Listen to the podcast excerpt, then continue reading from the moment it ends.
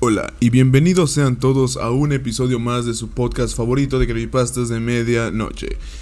Eh, una disculpa por estar algo inactivo, pero bueno, ya saben, escuela y bueno, también estoy ya cerrando, estoy terminando, ¿no? Eh, lo que viene siendo el semestre, por lo que saben, eh, está, está feo, está muy feo la situación.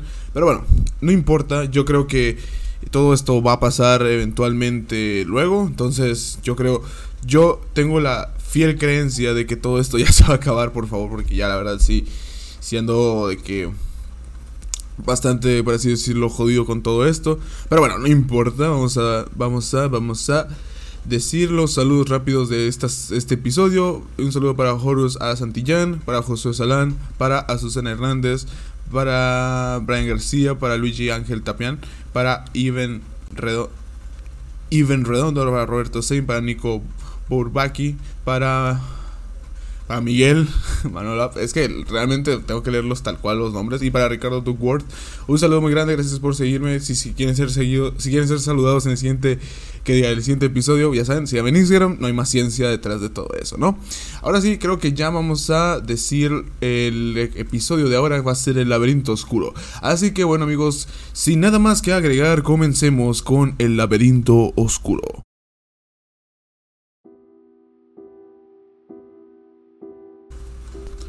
Hace mucho tiempo, entre 1945 y 1950, existió una atracción turística llamada el Laberinto Oscuro.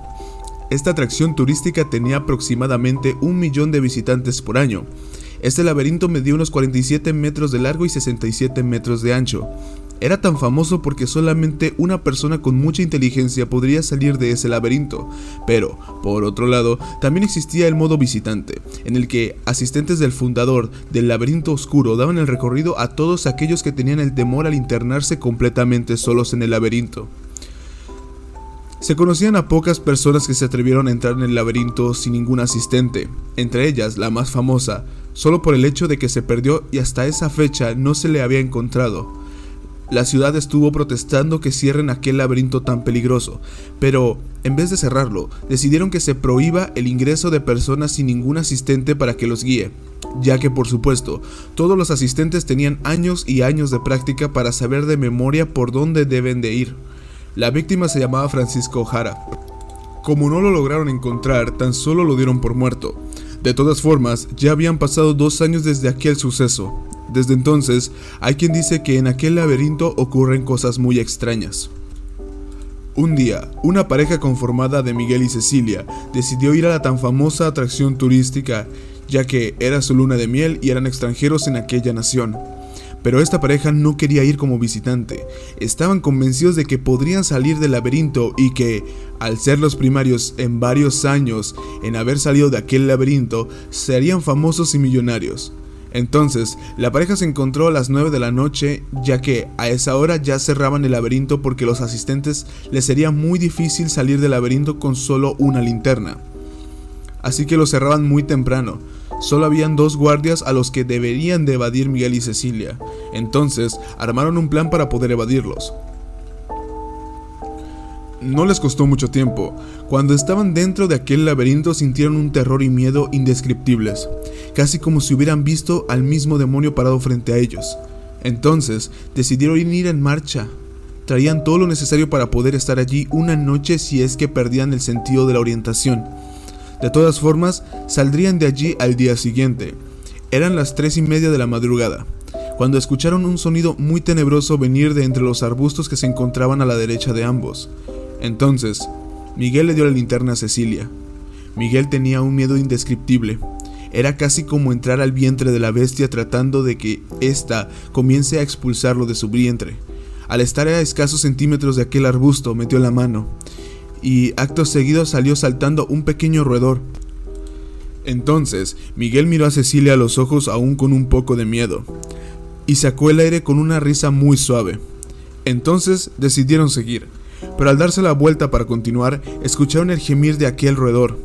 Lo miraron y estaba tirado en el suelo con un pequeño alfiler en el estómago. Ya estaba muerto. Miguel se acercó muy lentamente, pero cuando estaba a punto de tocar al pequeño animal, se escuchó un terrible grito. Se dio la vuelta y, al confirmar que Cecilia estaba bien, de nuevo miró al roedor, pero al terminar de voltearse apareció ante él un hombre con un cabello completamente largo, una barba enorme y con millones de heridas.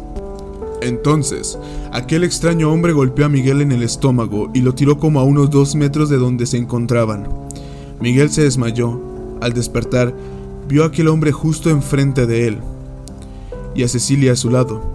Entonces Cecilia se arrodilló y le explicó que aquel hombre era el mismísimo Francisco Jara, aquel que se había perdido en ese laberinto.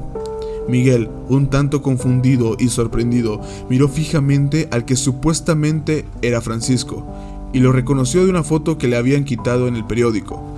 Entonces se levantó de golpe y comenzó a hacer millones y millones de preguntas. Pero Francisco lo agarró de la camiseta y le explicó que lo que habían hecho les marcaría el resto de su vida. Por supuesto, si es que lograban salir de allí. Entonces lo bajó y le contó que en aquel laberinto ocurrían cosas muy extrañas.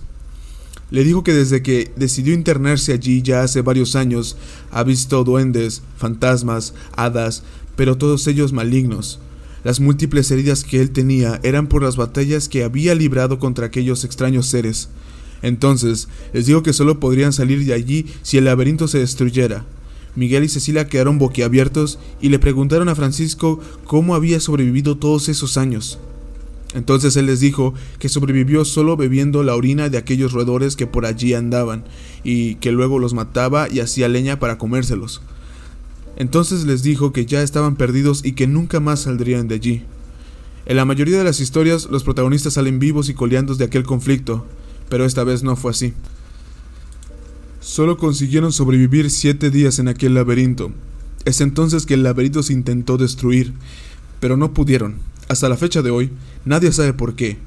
Solo se colocó una gran esfera de metal alrededor. ¿Qué fue lo que le pasó a Miguel y a Cecilia? Ambos murieron. En cuanto a Francisco, se dice que sigue rondando en aquel laberinto, en busca de la salida, sin saber que ya nunca la encontrará.